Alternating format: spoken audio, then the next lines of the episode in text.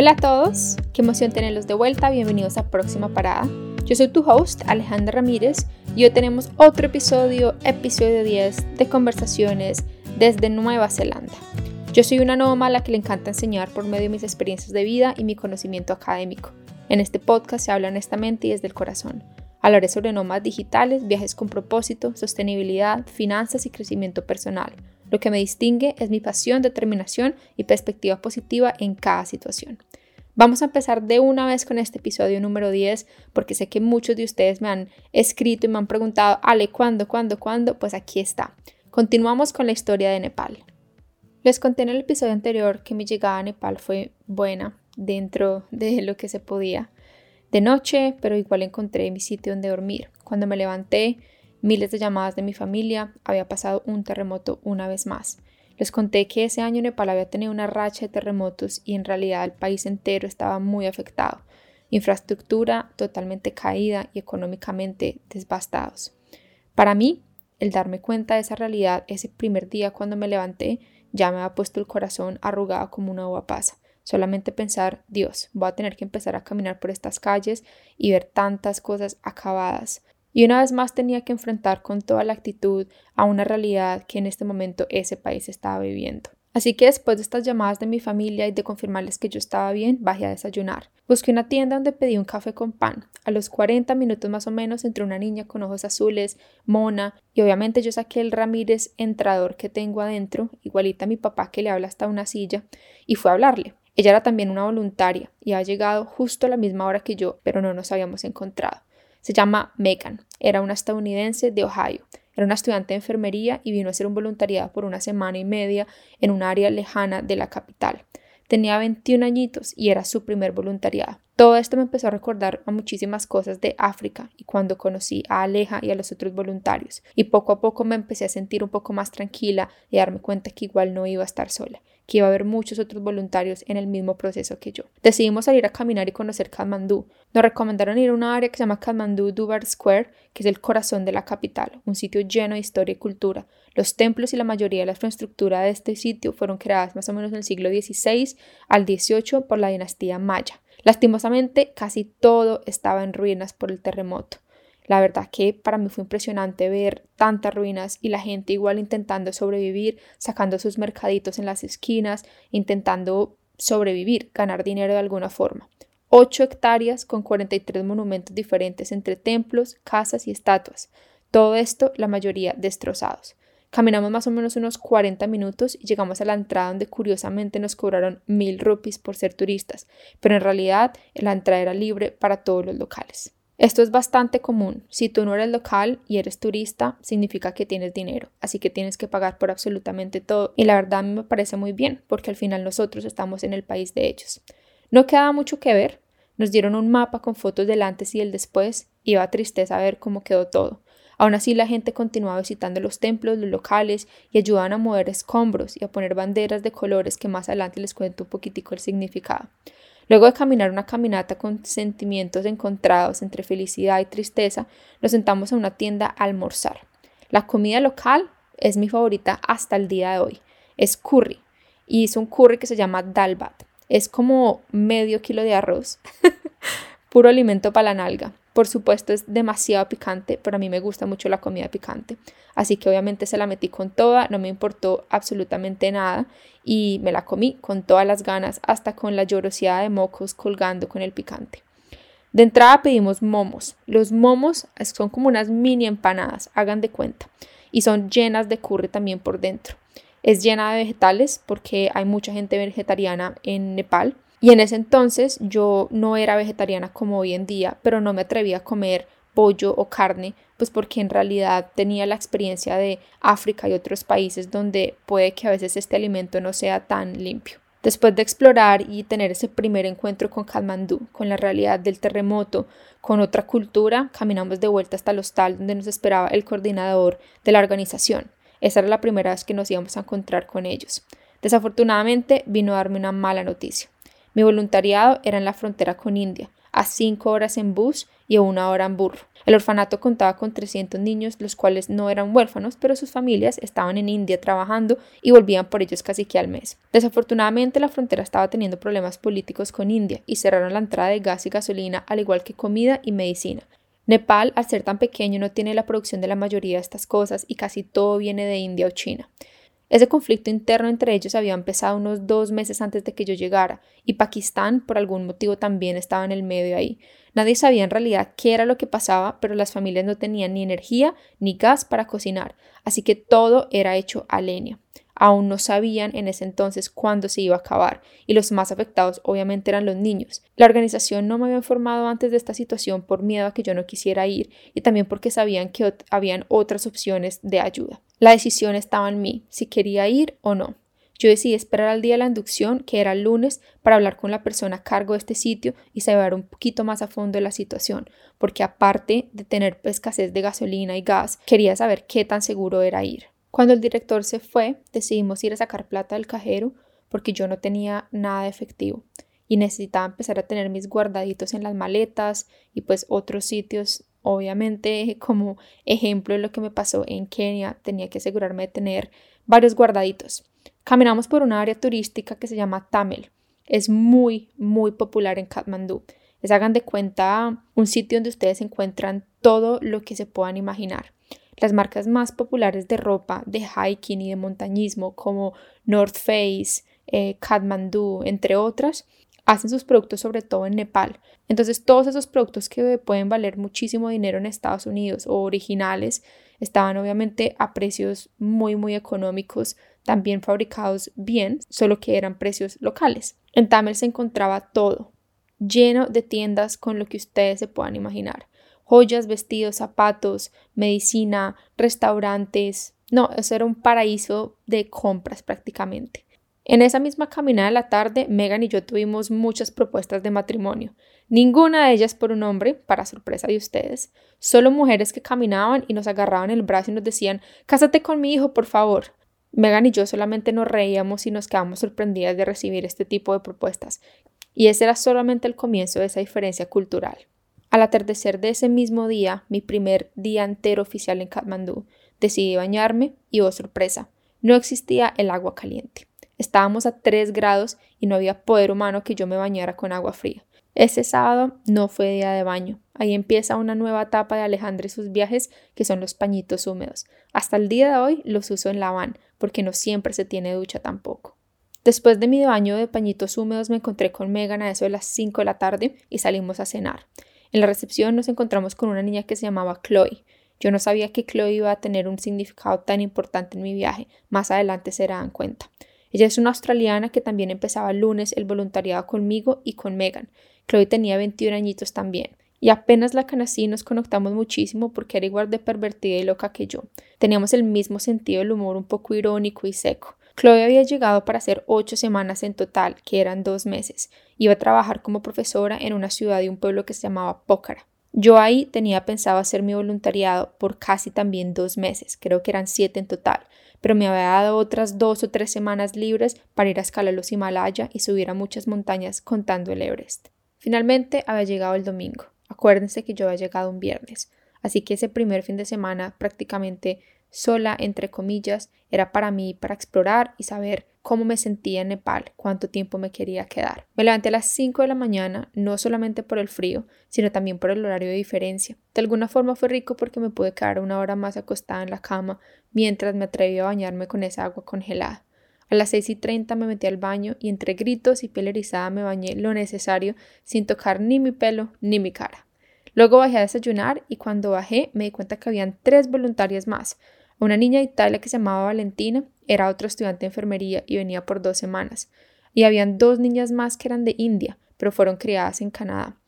Ellas vivían en Singapur, así que era una mezcla bastante exótica. Eran dos hermanas, una de 26 y la otra de 16 años, y también habían venido por dos semanas a hacer un voluntariado en uno de los orfanatos. Éramos seis niñas en total, listas para empezar la inducción el lunes en la mañana todas de nacionalidades e idiomas diferentes, pero con un mismo propósito.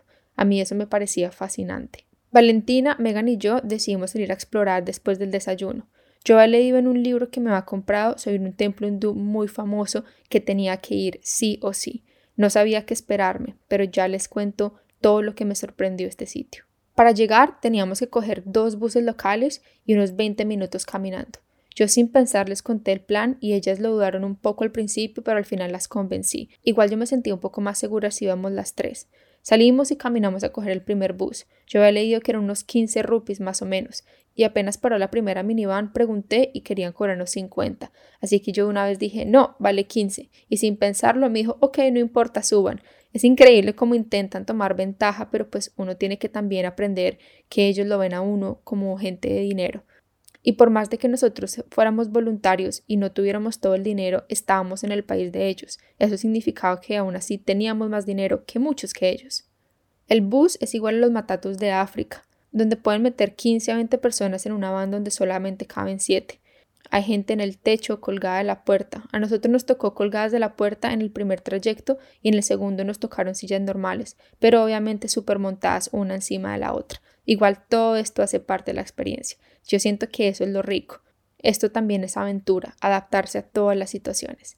Megan y Valentina no paraban de reírse. Yo me acuerdo que era como esas típicas risas donde uno está nervioso, como puede que moramos, pero no importa, igual vamos a ser felices. Así, exactamente así. Llegamos a la última parada a un lugar espantoso, muy, pero muy pobre. No tenían ni siquiera calles, eran basureros por lado derecho y por el lado izquierdo puros perros callejeros y olía a puras heces fecales humanas y también de animal. Yo pregunté y nos dieron como unas indicaciones que eran más o menos unos 15-20 minutos derecho. La caminada fue un poquito miedosa, pero pues ya con la experiencia de Kenia yo hasta machete sabía dar. Así que el que se intentara meter conmigo yo creo que terminaba perdiendo. O bueno, eso era lo que yo pensaba en ese entonces, pero muy seguramente si algo hubiera pasado yo haría lo que hice en Kenia todas las veces de mis ataques, que es salir a correr. Finalmente llegamos a unos markets donde vendían todo tipo de rosarios budistas e hindú, puras cosas artesanales hechos con semillas y flores, unas cuerdas de colores, muchísimas réplicas de budas y también vendían como polvos de colores que yo no entendía para qué eran. Los colores representaban muchísimas cosas como amor, felicidad, prosperidad, renacimiento, muerte, entre otras, y la mayoría de los vendedores intentaban explicarnos para qué eran cada uno de los colores dependiendo de la celebración y al final de los markets estaba la entrada del famoso templo de Pashupatinath. Este templo a mí me marcó la vida. Es uno de los templos hindúes más sagrados y es el más antiguo en Nepal. Está localizado justo en el borde del río Bagmati. En este templo se celebra cada año un festival hindú donde más de 700.000 personas van durante el mes. 700.000. El festival se llama Maha Shivaratri y muy seguramente no esté pronunciando todo muy bien, pero ustedes se dan la idea de los nombres. El festival se llama Maha Shivaratri y es un homenaje a la diosa hindú llamada Shiva, ya que ese día se casó con el dios Parvati. Los devotos pasan todo el día en ayunas y en la noche continúan la celebración con luces, cantos, meditación, yoga, ya que debe ser una ceremonia espiritual para ganar estabilidad de energía brindada por la diosa. Pero en este templo no solamente se celebraba esto, habían otras cosas que a mí me impresionaron. Ya les voy a contar. Apenas llegamos a la entrada nos cobraron una vez más mil rupees. En realidad mil rupees no era absolutamente nada. Pero les confieso que por fuera no se veía muy bonito el sitio. Yo no le tenía mucha fe, tenía un poquito de miedo. Además que toda la gente que salía de allá tenía como una cara medio triste, como larga. También se escuchaban mujeres llorando y yo no entendía por qué. Aún así pagamos y empezamos a caminar. No sé, un par de metros llegó un señor joven de 25 años y se nos acercó y nos dijo que entráramos por la puerta de arriba primero. Y mientras nos explicaba por qué puerta teníamos que entrar, nos contó que si caminábamos hacia el borde, que era como el techo, y mirábamos hacia abajo, hacia donde estaba el río, ahí estaban todas las cremaciones. Nos empezó a señalar y nos dijo que ese templo es el templo de la cremación de todos los hindúes. Ahí ya todo empezó a tener un poco más de sentido. Por eso las caras largas, por eso la gente llorando, por eso el olor tan increíble que se sentía que aún no sé cómo describirlo. Caminamos con él hacia el borde del techo y miramos hacia abajo. Estaba el río. Voy a intentar describirles la imagen que tengo en mi mente para que tengan una idea de cómo se ve esto. Está el cuerpo de un hombre encima de un montón de leña y de paja. El Señor tiene una ropa blanca y naranja y tiene la boca abierta. Lo único expuesto de su cuerpo eran los pies y su cabeza. De resto todo está envuelto en estas mantas blancas y naranjas. De un momento a otro llega otro señor y se acerca y le da tres vueltas al cuerpo y al final de darle tres vueltas al cuerpo mientras camina, le mete un pedacito de paja con fuego en la boca y se va. Después llega otro señor que parece como si fuera, hagan de cuenta, el cura, que también está vestido de blanco, y empieza a prender la leña y la paja con fuego mientras todo el mundo ve como el cuerpo se quema. El cuerpo dura horas y horas expuesto totalmente en la orilla del río, mientras los familiares lloran y lo ven cremarse. Cuando yo vi esto, me di cuenta que al lado de este cuerpo había otro y a unos metros había otro, y en total, en toda la orilla del río, habían cinco solamente del lado derecho. Yo no podía creerlo. Esta era la primera vez que yo vi algo así. Tenía la piel totalmente erizada y tenía muchísimas preguntas encima. El joven que nos había llevado ahí al techo y nos estaba contando la historia, me di cuenta que era un guía y obviamente me imagino que estaba esperando su tip y, y pues llevarnos a conocer el resto del tiempo. A mí me pareció fascinante igual tener a alguien para poder hacerle preguntas. Luego de ver todos estos cuerpos cremándose, de entenderle el llanto, el olor y las cenizas, la sensación y la energía que se sentía en ese templo, luego bajamos desde uno de los techos donde estábamos y seguimos por un camino pequeño de un lado izquierdo había un templo Kama Sutra, que son muy comunes en Nepal, la verdad. Y del lado derecho había otro puente. Ese puente conectaba desde la orilla del río hasta el otro lado del río. Y pues entre orilla y orilla eran donde pasaban todas esas cremaciones. Así que atravesamos el puente y nos sentamos al frente de otra cremación porque el guía nos había dicho que nos iba a explicar exactamente cómo era el proceso de cremación y lo que las familias hacían. Pero resulta que cuando una persona hindú fallece, lo primero que hacen es llevarla a este templo. Ahí los familiares más cercanos esperan por horas y horas hasta que les toque una lápida de piedra donde se hace el lavamiento del cuerpo. Se estimula que hay más o menos de 20 a 50 cremaciones al día y a veces hay más de 100 en algunas épocas. El procedimiento es el siguiente. El puente que atraviesa el río está dividido en dos. Los de la derecha son toda la gente común y corriente los de la izquierda son gente importante. Apenas llega un cuerpo, lo ponen en una camilla y le quitan toda la ropa. A la vez le ponen una manta blanca y una manta naranja que significa prosperidad en la próxima vida, ya que ellos creen en la reencarnación. Luego lo bajan a una lápida de piedra que está justo en la orilla del río y ahí le lavan la cara y los pies. Una vez estos estén limpios, los suben a la camilla y los llevan a la cama de madera y paja, esa estructura que yo les conté al principio. El hijo mayor es el indicado para empezar la ceremonia. Y si no existe un hijo mayor, entonces tiene que ser un hermano o un padre o algún familiar, pero tiene que ser un hombre. La mujer no puede hacer esa ceremonia, no está permitida, porque se dice que la mujer es muy sentimental y el llanto de ella no permite que el cuerpo suba al cielo. El hombre de la familia da tres vueltas alrededor del cuerpo que pues reposa en la cama de madera y de paja. Él tiene en su mano un poquito de paja con incienso y esta se pone en la boca del cuerpo al final de las tres vueltas. Luego el cura, que yo le llamaría cura, pero no es la persona indicada de la ceremonia, es el encargado de prender la madera y empezar la cremación. Se demora en total unas cuatro horas en ser cremado y al final la parte del cuerpo que no fue cremada o que no se quemó por completo la envuelven en una manta blanca y la botan al río representando la reencarnación. O sea que ustedes se pueden imaginar cuántos cuerpos pueden haber en este río. Yo les cuento que este templo está lleno de historia y hay muchos mini templos dentro del templo más grande. No solamente los hindúes iban a meditar y a orar, sino también habían muchísimos budistas. Nosotros nos terminamos quedando por más de dos horas dándole la vuelta a todo, caminando, viendo micos, viendo gente, viendo a la gente llorar, intentando como entender. Habían historias por todos lados de los diferentes dioses, dibujos, arte. Era como un voltaje de información y de aceptación de cosas que para mí eran muy, muy diferentes, como cremar en público y así de esa forma a un ser querido. Obviamente para mí en mi cabeza eso era algo más privado, pero para ellos por el tema de la reencarnación era algo más público y era algo más que lo veían como una celebración. Ya a la salida del templo, después de haber visto todo esto, entramos al templo Kama Sutra y es bastante interesante ver cómo fue construido con miles de poses sexuales tallados en madera. Súper lindo, la verdad. Es muy pequeño, pero la gente hace sacrificios de sangre ahí. En la antigüedad eran los hombres, hoy en día solamente hacen sacrificios de animales. Salimos del templo y las tres estábamos absolutamente impresionadas. Me acuerdo que casi que ni podíamos hablar entre nosotras. Era como ese silencio de estar en nuestra propia cabeza e intentar entender todo lo que estábamos aprendiendo. Y sin muchas palabras, caminamos de vuelta a coger los dos buses y luego llegamos al hostal en la tarde.